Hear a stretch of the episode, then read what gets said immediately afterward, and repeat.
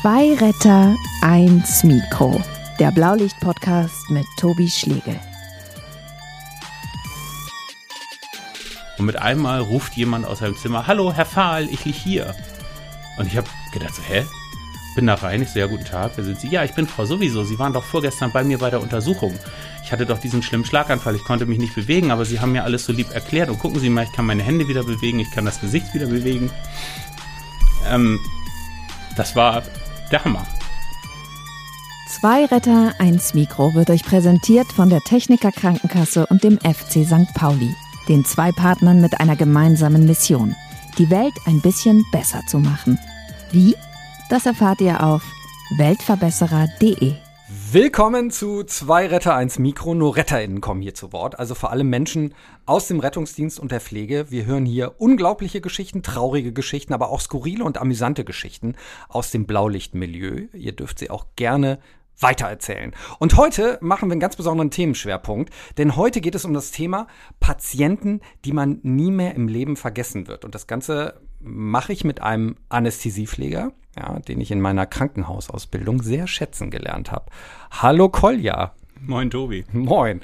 Ja, du bist Anästhesiepfleger und arbeitest in einem großen Krankenhaus. Gleichzeitig kommst du aber auch irgendwie aus dem Rettungsdienst. Ne? Klär uns mal kurz auf, warum kannst du beides?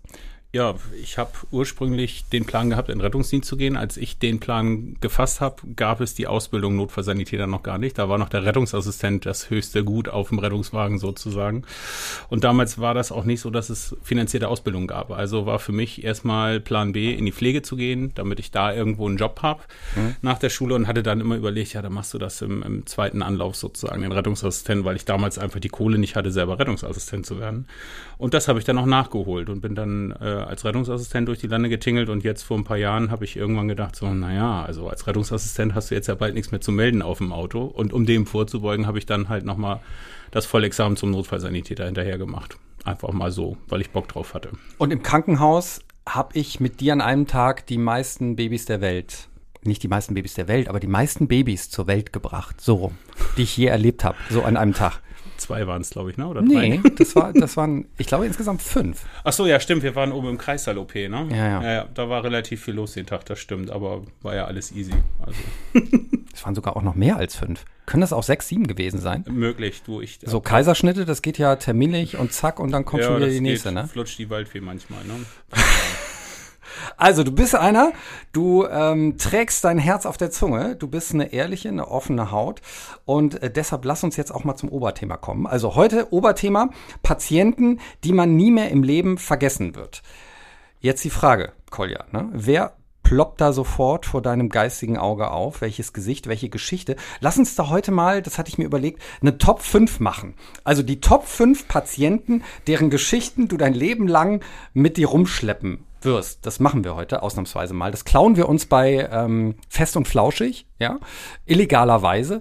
Nur heute und wir fangen mit Platz Nummer 5 an. Also deine erste Geschichte, welchen Patienten hast du da vor Augen, der dich besonders bewegt hat? Hm, das ist ein Einsatz im Rettungsdienst gewesen. Es ist eigentlich eine ganz unspektakuläre Meldung gewesen hieß Notfalltür verschlossen, war in Schleswig-Holstein. Da bin ich auch mit, mit meinem Lieblingskumpel gefahren.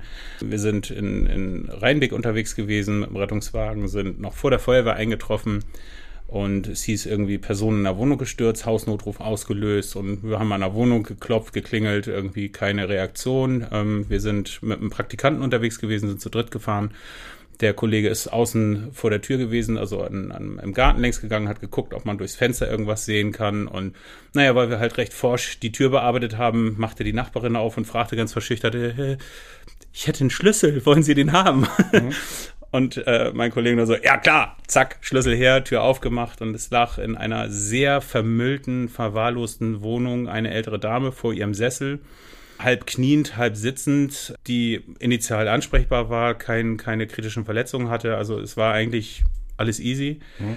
Was sehr nachgehalten hat bei mir, ist einfach der Zustand der Wohnung. Ne? Diese Frau lebte alleine, war Witwe, lag auf Deutsch gesagt in, in einer eingekotelten Schuss, äh, Schutzhose irgendwie und äh, ja, kam einfach nur nicht mehr hoch. Das war alles. Das, das, was wir medizinisch gemacht haben, war ganz simpel. Wir haben sie links und rechts untergefasst, hingesetzt, die, die Schutzhose gewechselt, sie sauber gemacht Und die war sehr, ja, sehr redebedürftig sozusagen, sehr einsamer Mensch. Und ähm, in der Zwischenzeit kam halt der Gruppenführer vom Löschfahrzeug rein und fragte, hier braucht ihr noch Hilfe. Also die sind ja dann auch immer sehr motiviert mit ihrer Hilfe, die jungen Kollegen irgendwie. Mhm. Und wir haben dann gesagt, nee, ist alles safe, wir nehmen die auch nicht mit. Aber ähm, wir haben dann noch angefangen, der Dame noch ein Glas Wasser hinzustellen, äh, mit ihr zu reden, ihre Kuscheldecke rauszuholen, sie zuzudecken. Und äh, das waren einfach nur so fünf, sechs Minuten vielleicht, die wir uns Zeit genommen haben, die man ja sonst eigentlich sagt, ja, ist nichts, wir düsen wieder ab. Aber das hat für sie eine ganze, ganze Menge gebracht, glaube ich. Also man hat das gesehen, sie war sehr gerührt, dass wir uns die Zeit genommen haben und das ist mir sehr, sehr im, im Kopf geblieben, weil es ist halt nur ein Mensch von, ich weiß nicht wie viel, zigtausend in Deutschland, die alleine leben, die keine Angehörigen haben, die keine Sozialkontakte haben und die einfach auch mal 24-7 keinen Menschen sehen, außer dass vielleicht mal der Pflegedienst kommt und die Tabletten irgendwie unter der Tür durchschiebt, so, wenn man es mal übertrieben sagt. Das fand ich sehr, sehr eindrucksvoll und äh, mich hat das ziemlich bestürzt, dass das bei uns in Deutschland so möglich ist.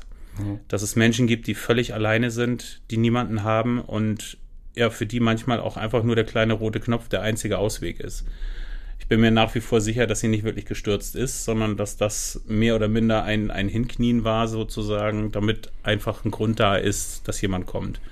Das erlebt man ja in der täglichen Praxis immer wieder mal, diese sogenannten Hausnotrufe oder diese, diese Frequently Caller, die immer wieder anrufen wegen Sachen, wo wir sagen, das ist eigentlich nichts. Aber im Grunde genommen ist es doch was. Es ist nämlich, dass, dass die Seele ein Problem hat und nicht unbedingt der Körper an sich. Und das, ja, merke ich immer mehr, dass das die Einsätze sind, auf die es eigentlich viel mehr ankommt als, als der gebrochene Arm oder irgendwie sowas. Ich glaube, da können wir viel, viel mehr bewegen. Das ist auf jeden Fall ein sozialer Notfall, ne? Ja, auf jeden Fall. Und das, ich finde es eigentlich schlimm, dass wir in Deutschland da keinen Mechanismus haben, den wir aktivieren können, dass man sagen kann, okay, wir rufen Nummer XY an und sagen, da ist ein Mensch in emotionaler Not. Um den kümmert mhm. sich bei uns in Deutschland einfach so jetzt per se akut notfallmäßig keiner. Weil dafür jetzt ein Kit-Team alarmieren, da denkt man auch, das ist vielleicht ein bisschen drüber. Die Kollegen kommen dann eventuell mit Blaulichter angebrettert oder irgend sowas. Das ist halt auch, ne, man muss immer so ein bisschen Kosten-Nutzen abwägen irgendwie. Und ja, es wird immer gesagt, es gibt über Caritas und über die Kirche gibt's genug Möglichkeiten, aber unterm Strich sieht man, dass ganz, ganz viele Menschen aus dem Raster fallen irgendwie ja. oder da durchfallen. Das ist auch was, was man relativ schnell feststellt, wenn du im Rettungsdienst arbeitest, wenn du eben viele Türen öffnest, dass du erkennst, wie viel Einsamkeit es wirklich da draußen gibt. Ne? Ja, und das finde ich gerade in den Großstädten so schlimm. Also mhm. wir, wir haben, ich weiß nicht was, zwei Millionen Einwohner hier in Hamburg. Also Noch nicht ganz, glaube ich. 1,8, 1,9, mhm. egal. Also um die 100.000 brauchen wir uns jetzt, glaube ich, nicht streiten. Aber die Tatsache ist, dass wir hier mit ganz, ganz vielen Menschen auf ganz, ganz engem Raum leben. Aber dass doch ganz, ganz viel Distanz da ist. Das ist eigentlich ein bisschen verrückt und eigentlich auch widersinnig, ne? wenn man mal überlegt, wie viele Menschen manchmal in so einem, einem Mietblock wohnen ich habe meine, meine Lebenssituation ja auch gerade verändert, bin aus einem, einem Einfamilienhaus in eine Wohnung gezogen und ich muss sagen, ich fand es zuerst auch völlig verrückt, weil mhm. der Kontakt mit den Nachbarn natürlich jetzt erst neu entsteht.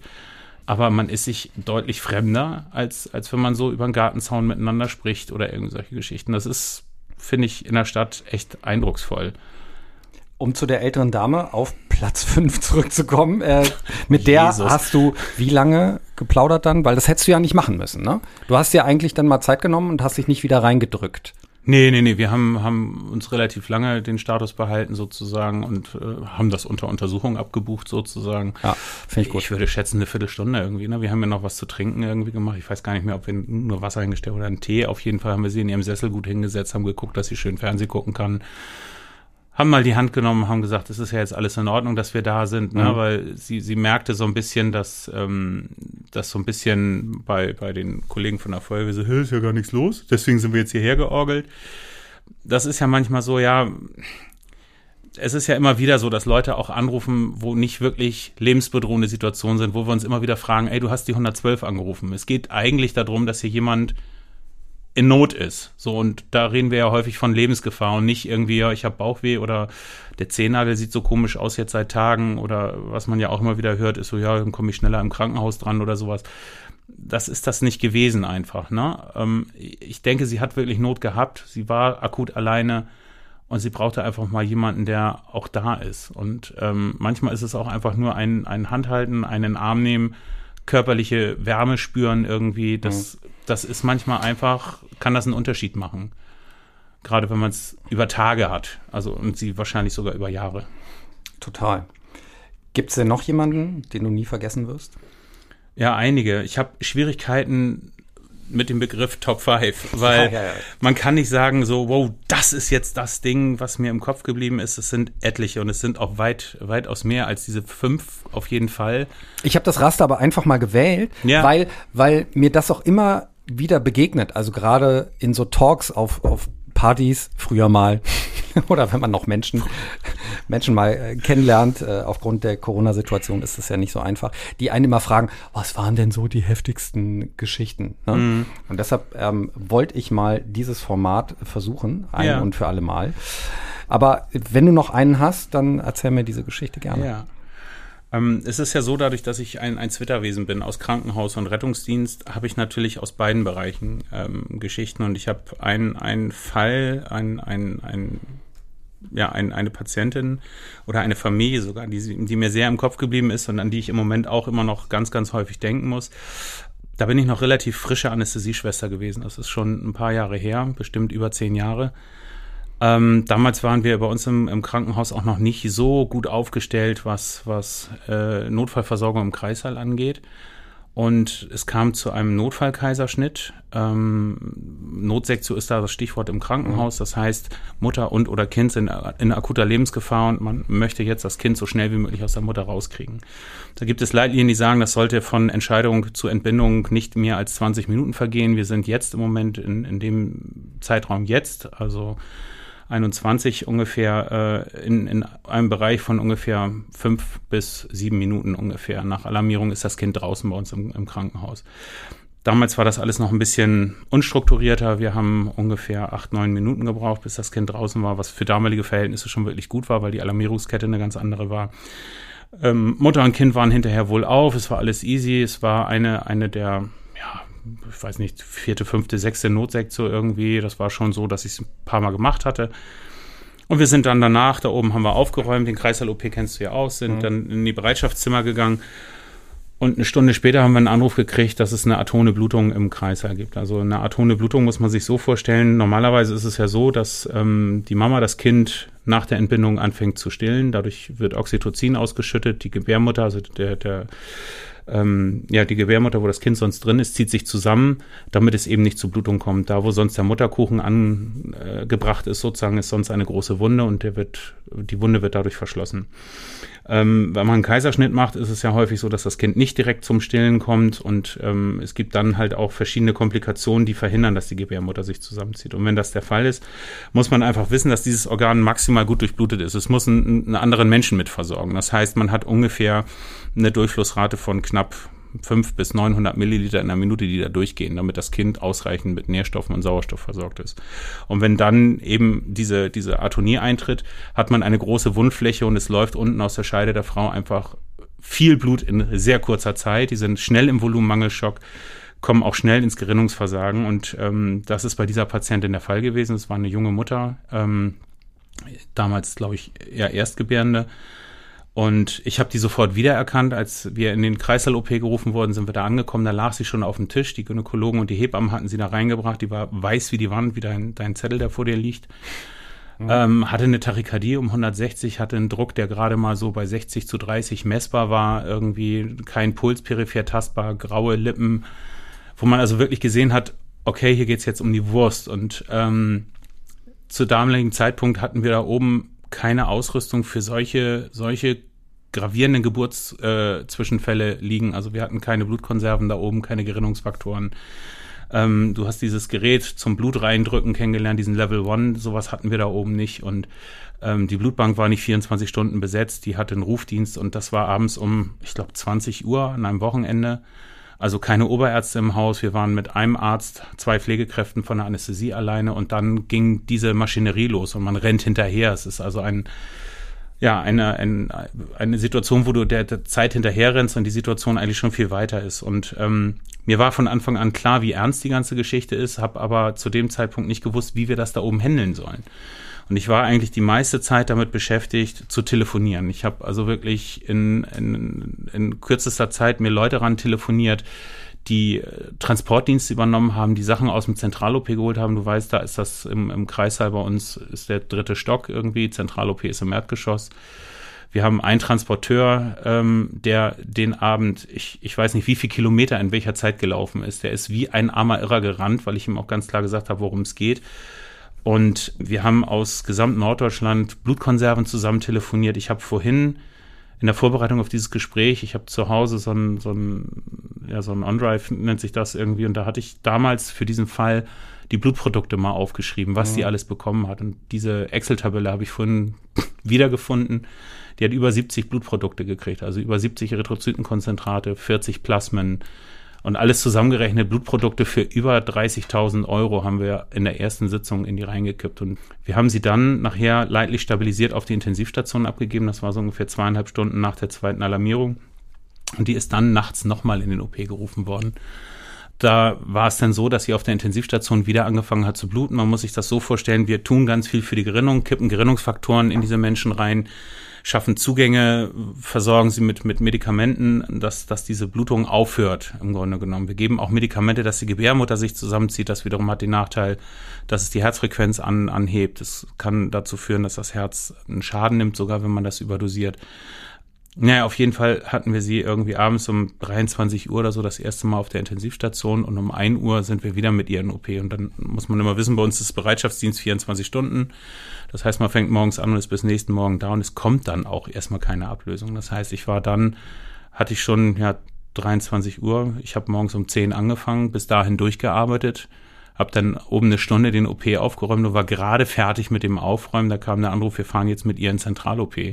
Also wieder runter, wieder der ganze Scheiß von vorne, wieder rum telefonieren, wo wir Blutkonserven herkriegen.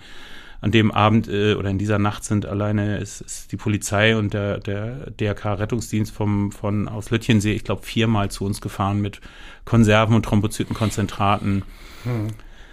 Naja, unterm Strich haben wir sie dann nach einiger Zeit wieder stabilisiert und es stand immer im Raum, ja, können wir nicht einfach die Gebärmutter rausnehmen, damit dieses Geblute aufhört und da muss man sich überlegen, wenn man eine desolate Gerinnungssituation hat und ich mache einen weiteren operativen Schnitt, dass ich das Organ eventuell verletze, dann ist das eventuell auch eine Situation, die man nicht mehr beherrschen kann. Und die ist uns in dieser Nacht wirklich dreimal fast verblutet, muss man sagen. Unterm Strich haben wir sie morgens um drei, vier auch nochmal in OP geholt. Sie hat die Gebärmutter behalten ist dann nach dieser Massivtransfusionsepisode auf Intensiv gegangen, hat da ein Trali entwickelt, eine Trans transfusionsassoziierte Lungenverletzung, sagt man sozusagen, also Wasser in der Lunge, schlechte Beatmung, die ist lange auf Intensiv gewesen, das stand ganz lange auf der Kippe. Die ist aber nachher entlassen worden, muss man sagen. Und also die hat es geschafft. Die hat es geschafft, ja, tatsächlich. Mit, mit allen Begleitkomplikationen, die man sich nur erdenken kann nach so einer, einer Situation. Das Kind ist wohl auf, die Familie hat zueinander gefunden, aber das ist etwas, ich, ich habe vorher noch nie so viel Angst um mein Leben gehabt, muss ich ehrlich sagen. Krieg äh, gerade wieder ein bisschen Gänsehaut. Hm. Das war für mich eine Situation der maximalen Überforderung, muss ich sagen, weil wir auf solche Situationen in der Ausbildung überhaupt nicht vorbereitet werden.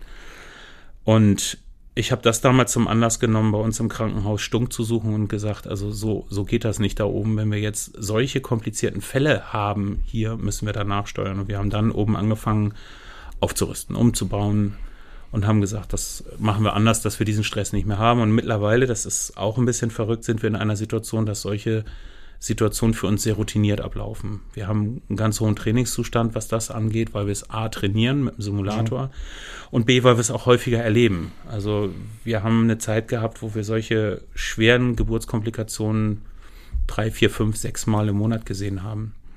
Das hängt natürlich auch damit zu, äh, zusammen, dass, dass ähm, große Geburtskliniken natürlich auch aus anderen Häusern zuverlegt bekommen und dementsprechend natürlich auch mehr Risikoschwangere äh, in ihr Haus bekommen. Und ich muss ganz ehrlich sagen, ich, ich mag diesen Kreis halt immer noch als, als den liebsten Arbeitsplatz im Krankenhaus, weil da eigentlich alles vereint ist, was ich in, in mein, meinem Krankenhausleben gerne mag. Also mhm. Kinder auf die Welt bringen ist mit das Geilste. Das hast du selber erlebt, wie schön das ist, wenn, wenn alles gut geht. Auf der anderen Seite kannst du, wenn es nicht gut geht, auch mit deinen Maßnahmen maximalen Impact machen und kannst halt sagen, okay, ich, ich kann da das Ruder rumreißen. Das finde ich eigentlich ganz spannend. Und wenn man ganz ehrlich ist, das hört sich immer hochkomplex an, ist es unterm Strich ja sicherlich auch ein bisschen. Aber die Maßnahmen an sich, die wir treffen müssen, sind eigentlich relativ simpel. Und das ist, du kannst mit einfachen Mitteln maximal was bewegen. Das ist ähnlich wie im Rettungsdienst. Nur, dass wir in der Klinik einfach mehr Möglichkeiten haben. Ne? Was für eine Patientengeschichte. Du hast auch gerade äh, ein bisschen feuchte Augen gekriegt, ne? Ja, das ist, das passiert mir immer wieder mal, weil solche Sachen, ich finde, man kann, kann da die Emotionen nicht einfach weglassen. Es ist einfach, wenn man das sieht, ich, ich kann mich nicht dran erinnern, wie, wie alt die junge Frau war. Es war ein junges Leben, muss man sagen. Die war jünger als ich. Mhm. Und wenn man das sieht, ich kenne das aus dem Rettungsdienst auch, da hast du auch mit Tod zu tun. Du findest auch den Motorradfahrer, der sich totgefahren hat irgendwie. Aber für mich hingen da emotional ganz viele andere Sachen dran. Draußen im Kreissaal saß der, der Vater mit dem Neugeborenen auf dem Arm und hat um das Leben seiner Frau gebangt. Ich kenne das aus der eigenen Geschichte, dass ich die Situation kenne, dass wenn, wenn das Kind auf die Welt kommt, ich hatte beim, beim Letztgeborenen hatten wir die Situation, dass es dem Kind nicht so gut ging und der Kleine wurde uns sofort weggenommen, weil er halt zu den Kinderärzten ging und war erstmal eine halbe Stunde weg. Der kam grau und schlapp raus. Also das macht was mit dir, ne? Und auch wenn das Kind fit ist, äh, dein Partner liegt nebenan und verblutet, das, das, das kriegen die ja auch mit, dass da Stress ist. Mhm. Und das sind alles so Sachen, das sind alles so kleine Dinge, die ploppen während seiner Versorgung natürlich auf. Und jetzt, wenn man darüber redet, ist das für mich immer noch sehr präsent, auch wenn das schon zehn Jahre her ist. Das war sehr, sehr, sehr eindrucksvoll für mich, muss ich sagen. Ja, ich, ich, ähm, ich gehe mit. wenn, wenn ich nur in dein Gesicht sehe, dann, ähm, dann packt mich das schon. Ich würde auch, ähm, du, du hast vollkommen recht, ne? Also ich habe mir das auf dem Reißbrett so überlegt, ja, hier fünf lustige Patientengeschichten und so. Das passt ja gar nicht. Also wir lassen das jetzt einfach mal mit, mit dieser Platzierung. Das ist ja völliger Quatsch, aber wir können trotzdem über Patienten mhm erzählen einfach, unabhängig davon, ich, ich, ja, ich schmeiß das jetzt mal auch rüber, das war eine schöne Idee, aber ähm, vielleicht doch nicht so das Passende an dieser Stelle. Und äh, das kann man ja auch gar nicht gegeneinander abwägen, das ist völliger Quatsch. Ich würde sagen, Kolja, atme du jetzt auch mal durch, du hast viel erzählt, ich gebe dir jetzt die Chance, was zu trinken und äh, übernehme jetzt einfach mal, weil ähm, ich ja auch einige Patientengeschichten erlebt habe und würde jetzt auch mal eine erzählen. Das ist eine, die äh, habe ich tatsächlich auch in meinem Roman verarbeitet. Das ist eine sehr, sehr äh, reale Geschichte, die da erzählt wird. Also in, in Schockraum kann man die äh, lesen. Und äh, ist jetzt auch keine blutige Geschichte, ne? Ist jetzt auch eher eine, eine Psychogeschichte, die mich mitgenommen hat. Und zwar äh, war es ein älterer Herr, der zu Hause war und der sollte einfach nur ins Pflegeheim gebracht werden. Also sozusagen seine letzte Reise. Ne? So von zu Hause weg, er kommt nicht mehr zu Hause klar, der war wohl dement und extrem sturzgefährdet und er sollte jetzt von uns transportiert werden. Medizinisch total anspruchslos, ne? Wir sollten ihn nur fahren. Krankenbeförderung. Das, genau. Standard. Das Besondere äh, war halt nur, als wir ankamen, dass die ganze Familie auch da war. Seine Koffer waren gepackt. Die, die Kinder waren auch schon erwachsen, waren aber alle da. Und das wirklich Besondere in dem Moment war, dass der angeblich demente Mensch einen klaren Moment hatte, als wir da waren. Und der dann erkannt hatte, was da los ist und wirklich gesagt hat, ich will nicht mit, ich will zu Hause bleiben. Das ist mein Zuhause seit 30 Jahren. Ich möchte nicht. Und dann standen wir da. Ich hatte auch keinen Bock auf diese Situation, weil ich wollte ihn jetzt nicht mit, mit Gewalt da rausdrängen. Ich wollte am liebsten weg. Äh, und das haben dann aber die erwachsenen Kinder übernommen. Die haben ihn so ein bisschen aus der Tür gedrückt und gesagt, komm, jetzt äh, geht nicht anders. War wohl auch familiär so, dass sich keiner richtig um ihn kümmern konnte und er ist auch schon ein paar Mal gestürzt. Und wahrscheinlich war es auch gesundheitlich das Beste. Es fühlte sich aber in dem Moment für mich komplett falsch an. Also ich bin da hinterhergetrottet, hatte nur das Gepäck irgendwie dabei und der hat dann angefangen, bitterlich zu weinen beim Rausgehen sowie auch in unserem Rettungswagen. Und das, das war ein ganz schlimmer Moment. Und ich war halt hautnah dabei und wusste, dass das, das will man nicht. Ich konnte ihn total verstehen. Man will zu Hause bleiben, man will nicht ins Pflegeheim. Ähm, und ja, wir haben aber dann trotzdem natürlich den Einsatz zu Ende gebracht. Es ging dann auch irgendwie. Aber in dem Moment hat mich das so gepackt. Also man kann das als Bild beschreiben. Mein, mein Herz wurde gepackt. Dass es, dass es mich halt komplett durchgeschüttelt hat. Und wenn ich jetzt auch noch darüber nachdenke, ich finde es einfach hoch emotional und ähm, das ist wirklich eine Geschichte, die mich sehr, sehr berührt hat. Der demente Mensch, der da wirklich einen klaren Moment hatte und, und das einfach nicht wollte. Und wir haben ihn dann gegen seinen Willen, in diesem Moment jedenfalls, ähm, dann doch ins Pflegeheim gebracht. Ich kenne solche Situationen. Ich habe ganz lange im, im Krankenbeförderungsdienst gearbeitet, auch, auch bei privaten Unternehmen und ich habe mich immer als Mittäter gefühlt. Hm. Ich habe hab mich schuldig gefühlt und habe gedacht, so Alter, das, das, das kann jetzt nicht richtig sein hier. Aber du hast halt häufig dann ja halt die Angehörigen dabei und eigentlich müsste man sagen, nee, mache ich nicht. Auf der anderen Seite hast du dann natürlich diese ganze Tirade im Hintergrund. Ja, wie, wieso machen sie das nicht? Wir haben sie doch bestellt, das ist mit dem Arzt geklärt, das ist, es macht's ja nicht besser. Und manchmal ist es tatsächlich dann auch gut, wirklich zu sagen, okay, wir, wir nehmen ihn jetzt mit. Man versucht unterwegs noch das Beste irgendwie rauszuholen, soweit man davon überhaupt reden kann. Wenn ich mir vorstelle, ich müsste irgendwann aus meiner geliebten Umgebung nach raus und ins Pflegeheim, ich, ich würde durchdrehen. Mhm. Und das kann ich, kann ich total nachvollziehen. Und ich meine, die Menschen wissen meistens, was kommt. Und die haben auch eine Idee, wie es im Pflegeheim ist. Ich meine, wir leben im Medienzeitalter. Auch die gucken Fernsehen und auch die wissen, was in den Pflegeheimen los ist. Und dass da eigentlich keiner hin möchte, kann ich nur nachvollziehen. Wow, wir sind äh, traurig und sehr schwer unterwegs, Kollega. Ja, ich, ich, ich könnte ein bisschen auflockern. Hast du, hast du eine leichtere Geschichte? Ein bisschen, ja. Okay. Also komplett ohne Platzierung? Äh, genau, ohne Platzierung. Das ist auch eine, eine Situation gewesen, das war kein Notfalltransport oder irgend sowas, das ist eine Entlassung gewesen aus dem äh, Krankenhaus im Hamburger Norden, ähm, kann man ja sagen, damals noch AK, AK Barmbek. Mhm. Ähm, das ist eine ältere Dame gewesen, die im Pflegeheim gestürzt war, ist mit dem Rettungsdienst ins Krankenhaus gebracht worden, die ZNA ist untersucht worden, ist nichts Schlimmes passiert, außer ein paar Prellungen. Und wir haben sie aus der ZNA da abgeholt, haben sie auf die Trage gelegt. Sie, sie war halt auch in Schutzhose und hatte nichts an und irgendwie Pflegeheimhemd. Und naja, haben sie eingekuschelt, gefragt, ob sie gut liegt, alles fertig gemacht hab sie im Auto, fang an, die Krankenkassenkarte einzulesen, übertrag die Daten von der Krankenkassenkarte äh, auf, auf, auf mein, mein Dokument sozusagen und lese das, das Geburtsdatum von der Patientin und sehe, dass sie an dem Tag Geburtstag hat. Mhm. Und greife das auf und sag, Mensch, Frau, hm, hm, hm, das ist ja auch ein toller Geburtstag. Ähm, was haben Sie dann gemacht? Sind Sie beim Tanzen hingefallen, so um die Situation ein bisschen äh, aufzulockern, weil sie doch äh, echt betrübt war? Und dann fing sie bitterlich an zu weinen und sagte, nein, es ist ganz schrecklich. Es hat mir heute im Pflegeheim keiner gratuliert. Es wurde überhaupt nicht wahrgenommen, dass ich heute Geburtstag habe. Ich habe jetzt die ganze Zeit im Krankenhaus gelegen. Ich habe da nichts zu essen bekommen. Ich habe im Pflegeheim, das letzte, was ich hatte, war Frühstück. Ich habe einen Scheißhunger, hat sie auf Deutsch gesagt, hat sich tausendmal dafür entschuldigt, dass sie solche Worte benutzt. Die Dame war sicherlich an die 90, ich weiß nicht mehr genau, wie alt sie war und weinte so bitterlich und sagte, und jetzt komme ich an meinem Geburtstag nach Hause und gehe mit leerem Magen ins Bett. Es war irgendwie 21.30 Uhr oder irgendwie sowas, als wir sie aus der Klinik da abgeholt haben.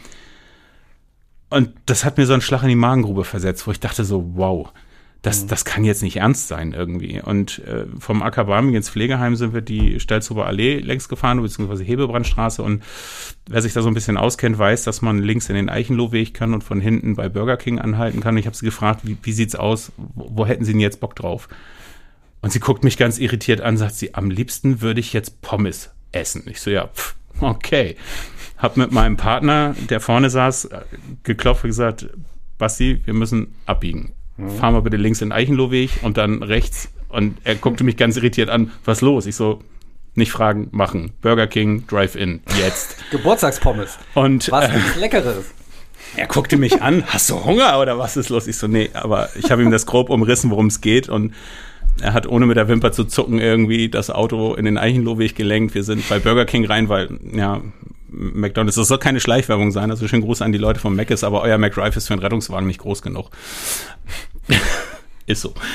Naja, wir sind da rein und haben ein Kids-Menü für sie bestellt irgendwie, weil ich dachte, das ist eigentlich ganz cool, gibt einen Luftballon und eine Krone dazu und sie hatte Chicken McNuggets, eine Pommes, eine kleine Cola, irgendwie sie saß bei uns auf der Trage irgendwie im Drive-In irgendwie und hat fröhlich ihre Pommes gemuffelt, hatte die Pappkrone auf und hat mit dem Luftballon rumgewedelt und wir haben uns einfach nur gefreut und sind dann, ich glaube, eine halbe Stunde später zu ihr ins Pflegeheim gefahren nach Berne und haben da den Mördereinlauf unseres Lebens kassiert, was uns einfallen würde, so eine Kacke mit ihr zu machen. Das würde sie jetzt ja nachher jeden Tag wollen. Die ist sowieso immer so anstrengend. Und das war so ein Moment, wo ich dachte, so, ey Leute, merkt ihr eigentlich noch, was hier abgeht?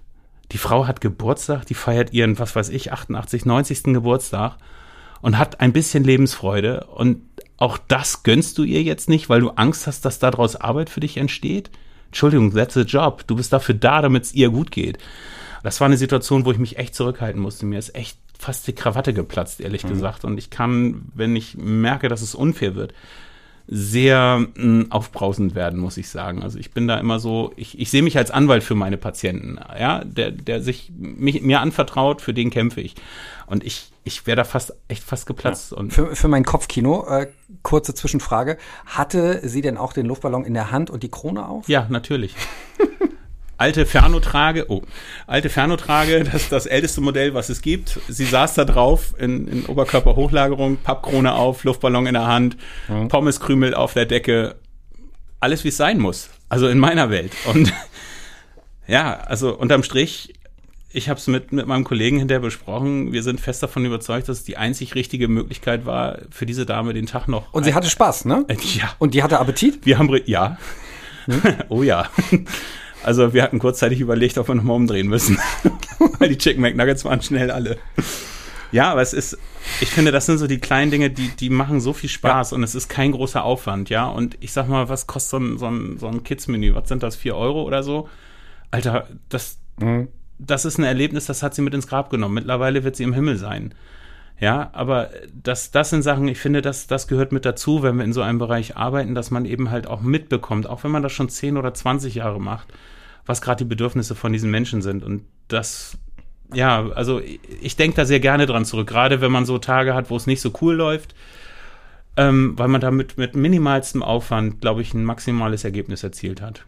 Voll super Geschichte. Ja. Also ich glaube, das ist genau die Herausforderung in diesen Bereichen, wenn du in der Pflege arbeitest oder im Rettungsdienst, dass du die Empathie einfach nicht verlierst. Das ist ganz wichtig und man muss für sich auch, finde ich, immer sich selber klar machen, dass wir auch keine Roboter sind. Mhm. Und sowas macht was mit uns. Das ist, ist genauso, wenn ich jetzt hier auf meinen Zettel gucke, ich habe mir ja vorher so ein paar Notizen gemacht, über welche Fälle ich reden möchte und über welche ich am liebsten nicht reden möchte, weil ich das einfach manchmal auch noch nicht kann. Ähm, das sind so Sachen, das, das macht was mit dir. Auch gerade wenn du Vater bist und du hast mit Kindern zu tun, das ist ja das, wo immer alle denken, so ja, und Kindernotfälle ist immer das Schlimmste im Rettungsdienst. Ja, wenn du Vater bist, ist das noch eine ganz andere Nummer, wenn du irgendwie vor letztes Jahr im Kreissaal oben Neugeborenes mit reanimieren musst. Mhm. Das sind Situationen, die, die stressen, da bist du nicht routiniert. Ich habe zwar viele Kinderreha-Kurse gemacht und gebe die auch selber ganz gerne, aber das ist immer noch was anderes, drüber zu sprechen und Leute zu schulen, als wenn du selber in dieser Situation bist. Und ich, ich kann mich an diesen Fall so gut erinnern, weil mich die, die Neonatologin, bei uns im Krankenhaus haben wir eine, eine Neonatologie mit angegliedert, wo also Pädiater arbeiten. Mhm. Ähm, und die hatte Probleme, einen venösen Zugang zu schaffen und hat dann gefragt, ob jemand bohren könnte. Und ich habe noch nie in meinem Leben vorher in ein Neugeborenes reingebohrt. Zig Male schon in erwachsene Menschen. Also bei uns im, im Schockraum machen wir das ja auch und auch auf dem Rettungswagen macht man das. Aber eben so einen kleinen Menschen zu bohren, wo ich sie fragte, Entschuldigung, wie, wie, wie, soll das funktionieren? Der Knochen ist so groß wie, wie, also nicht mal wie mein kleiner Finger. Und dann sagte sie, ja, bohr einfach rein.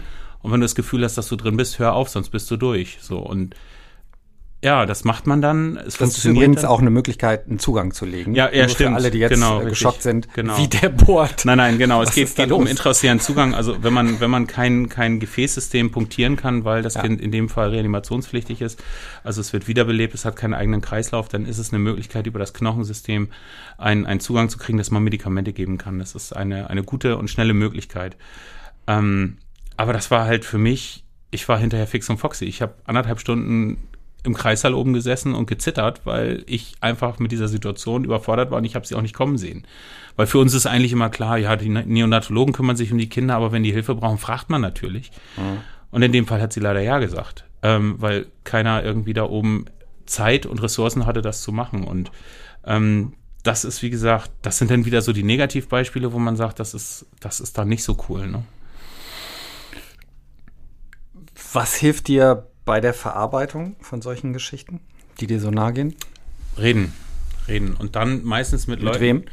Mit Leuten drüber reden, die es nachvollziehen können. Also mhm. es bringt mir nichts, mit Leuten zu reden, die, die nicht in solchen Situationen sind.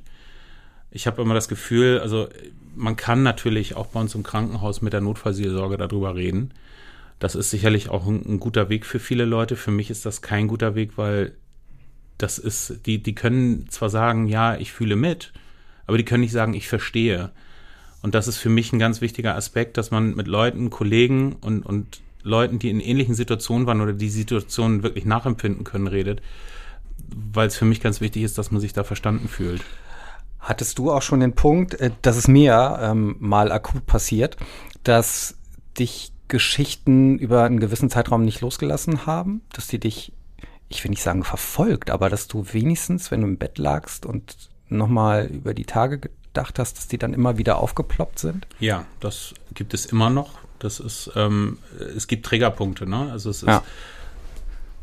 wenn irgendjemand Haare verbrennt zum Beispiel, habe ich immer wieder Bilder äh, im Kopf von, von Patienten, die Verbrennung hatten, weil dieser Geruch einfach sehr ein, einprägsam ist. Und ich glaube, das wird mich auch bis ans Ende begleiten. Das wird nicht weggehen. Ähm, ich vermeide eigentlich auf solchen Sachen rumzugrübeln. Das heißt, abends im Betty darüber nachzudenken oder so. Ich hab ja, das kommt ja dann auch plötzlich, ne? Ja, gut, das, das kommt auf die Trigger drauf an, natürlich. Ah. Ne? Also ich zünde mir jetzt selten die Haare im Bett an, so dass es dann nach verbrannten Haaren riecht. Aber manchmal ist das ja einfach so, dass es, du stehst am Grill und mit einmal ist eine Nuance im, im Duft irgendwie so, dass du denkst, so, wow. Und das ist halt, ja, ein typisches Beispiel für, für ein Flashback irgendwie, dass du dann halt wieder in der Situation bist, ne? Wenn du einen Trigger überhaupt brauchst. Manchmal kommen die auch ohne Trigger. Ne? Ja gut, das hat man natürlich nach solchen Situationen wie mit dieser, dieser schweren Atonie, da habe ich zwei Wochen gebraucht, bis ich auf Deutsch gesagt wieder rund gelaufen bin, weil das hat mich einfach fertig gemacht. Ich bin dann auch jeden Tag auf die Intensivstation gegangen, habe geguckt, ob diese Frau noch lebt, weil mich das einfach so gepackt hat. Und ähm, ich habe dann immer wieder ihren Mann gesehen, der mit dem Kind auf dem Flur stand und total fertig war, verheultes Gesicht, weil wieder eine scheiß Nachricht kam, irgendwie, ja, wir müssen uns überlegen, die Lunge steigt aus. man, man kann sich in solche Situationen natürlich gut reindenken und da habe ich lange mit zu tun gehabt. Deswegen das ist der war jetzt Fall, der Fall, den du als zweites erzählt hast. Genau, ne? das ist, ist diese Atonie gewesen, genau, genau. richtig. Ähm, und das habe ich auch immer wieder, wenn ich jetzt im, im Kreissaal eine ähnliche Situation habe, dass dieser Fall aufploppt. Das mhm. ist, finde ich, auch irgendwo nachvollziehbar, weil das natürlich sehr, sehr eindrucksvoll und sehr nachhaltig war. Aber es gibt halt auch immer wieder Sachen, wo man sich halt im Positiven dran, dran reiben muss oder, oder sich, sich hervorheben muss. Und das wäre sozusagen mein, mein, mein letzter Fall, den ich, den ich noch hätte. Ah, du hast noch einen. Okay. Einen, einen habe ich noch, ja. ja. Ähm, und zwar ist es so, dass wir vor einigen Jahren bei uns im Krankenhaus angefangen haben mit Neuroradiologie. Nur zum Verständnis, Radiologen sind die Leute, die Röntgenbilder angucken, Neurologen sind die Leute, die Köpfe angucken und die Verbindung aus beiden ähm, sorgt dafür, dass man bei Schlaganfällen zum Beispiel Verstopfung aus den Gefäßen im Gehirn rausmachen kann. Dass man mit mhm. einem Katheter, wie beim Herzkatheter, ins Gehirn geht und eine Verstopfung absaugt.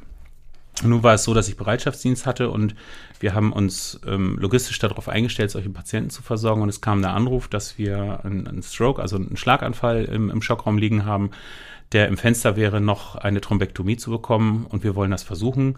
Also Narkosegerät anschmeißen, alles fertig machen, Notfallnarkose. Diese Patientin kam in, in der Hemiplegie, das heißt Halbseitenlähmung. Sie konnte nicht mehr sprechen, sie konnte mit den Augen reagieren.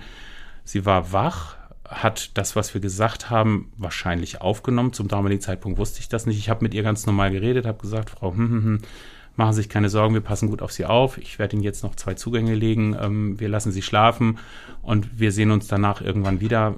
Haben Sie Vertrauen, wir passen gut auf Sie auf. Einfach um ihr die Angst zu nehmen.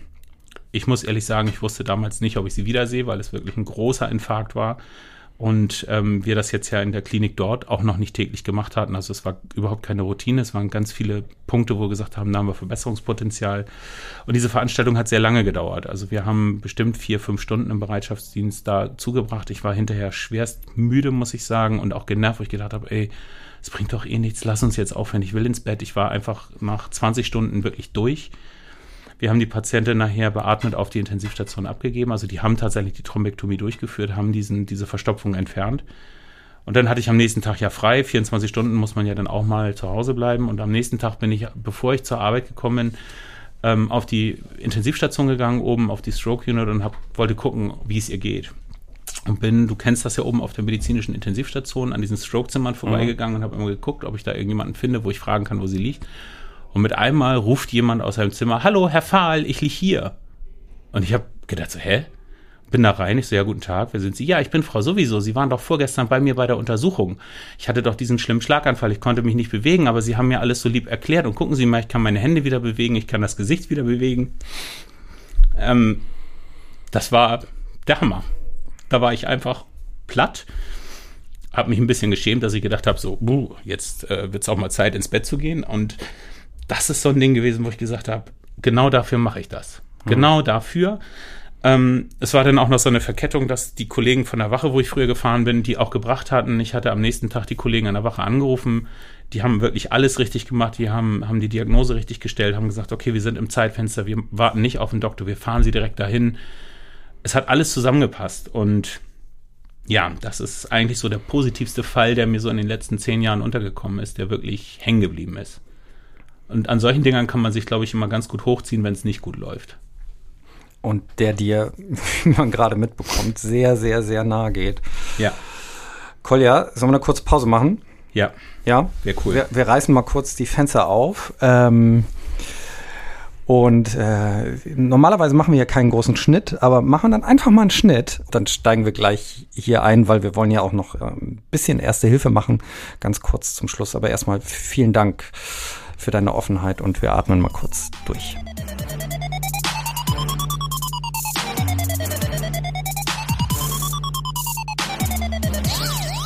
So, wir atmen durch und kommen ähm, zu unserer kleinen Erste-Hilfe-Schule. Ich habe mir nämlich was Besonderes überlegt. Mal sehen, ob das aufgeht, wenigstens heute.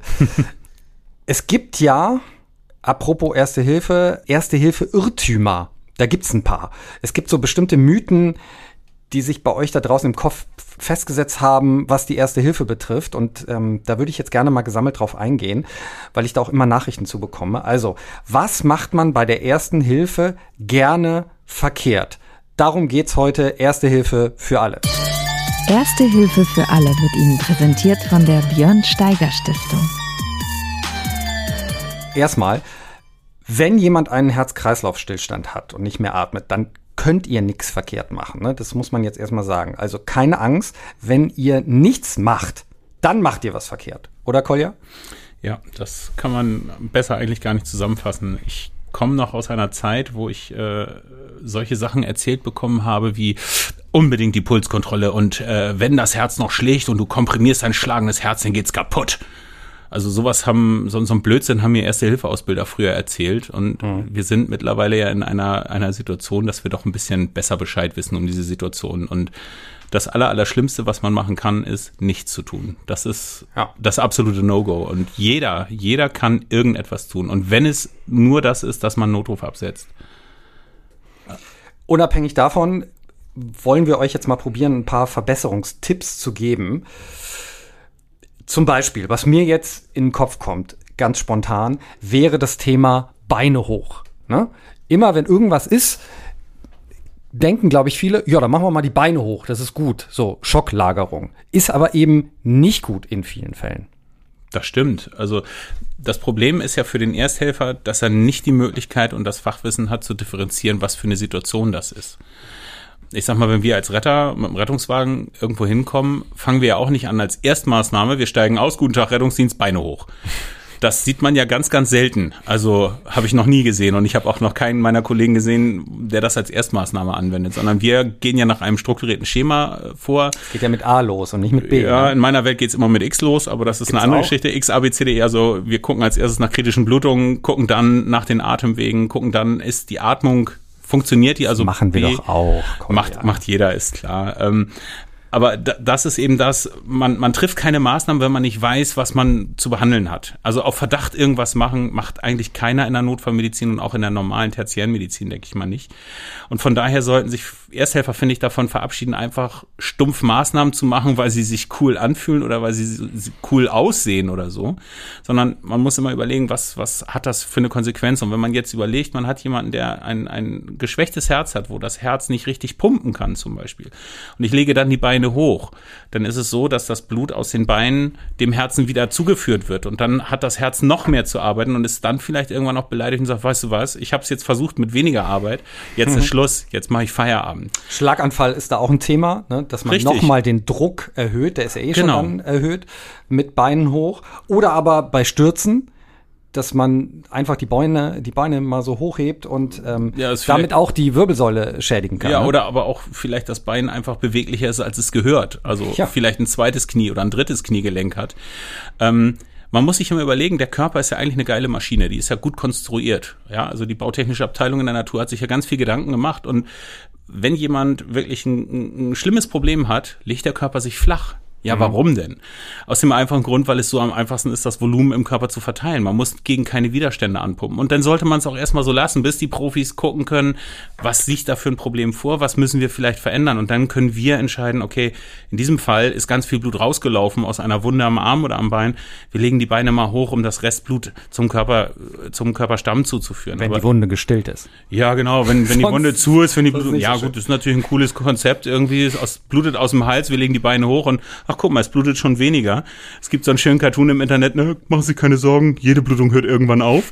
Ähm, spätestens, wenn das Schlagvolumen nicht mehr erreicht wird. Also okay, bitte nicht. also Beine nicht immer hoch, aber Richtig. Beine darf man schon mal hochmachen. In welcher Situation darf man denn die Beine dann hochmachen?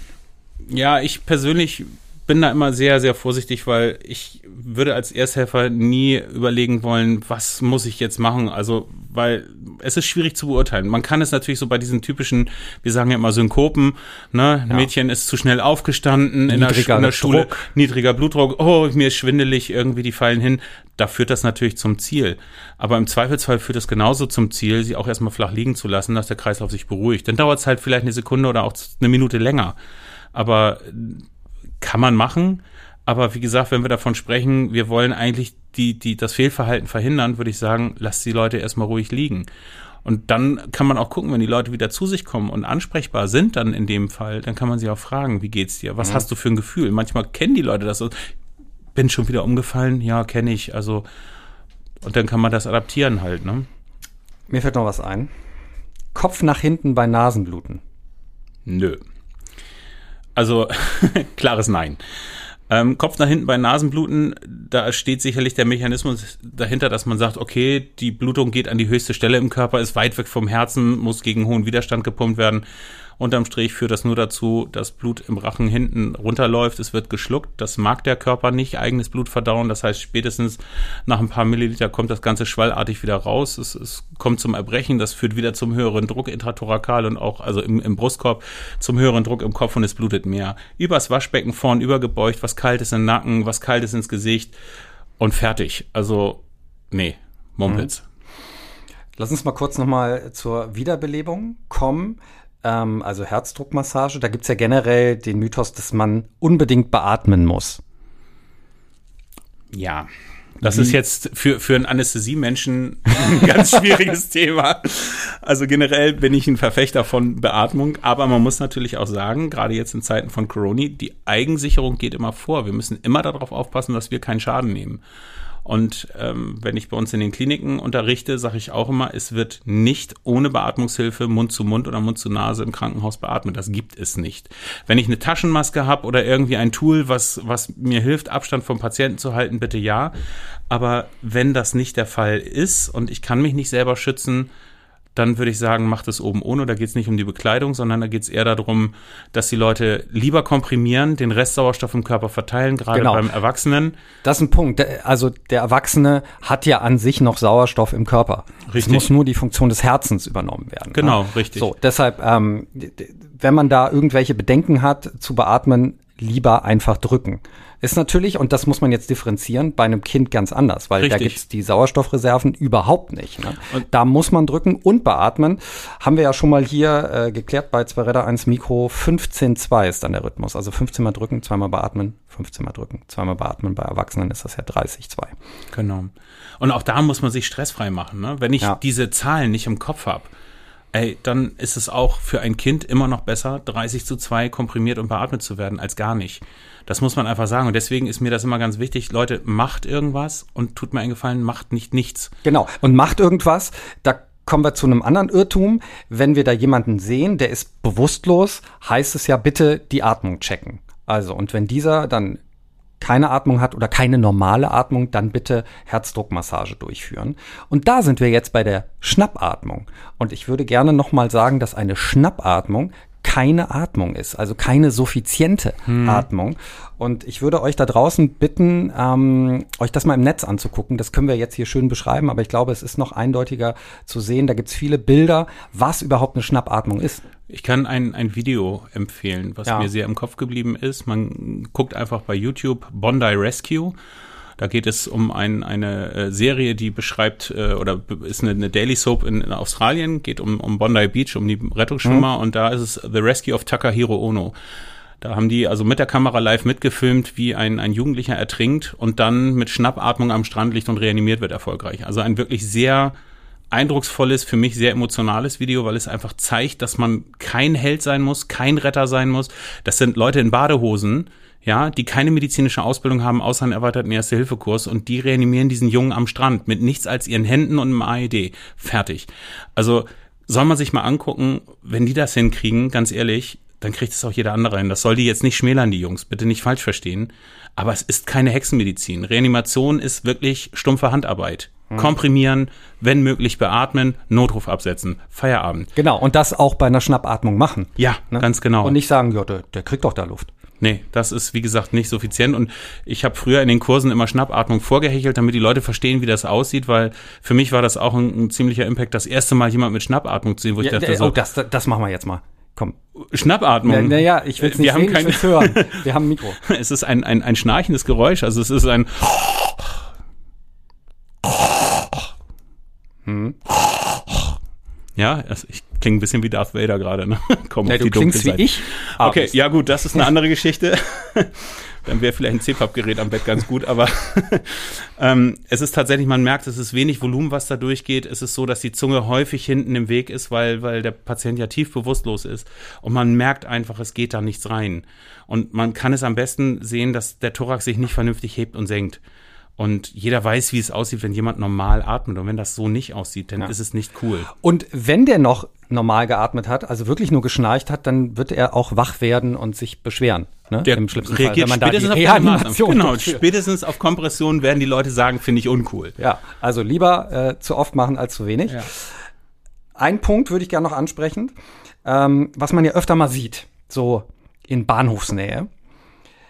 Jemand, der torkelt, der muss nicht unbedingt betrunken sein.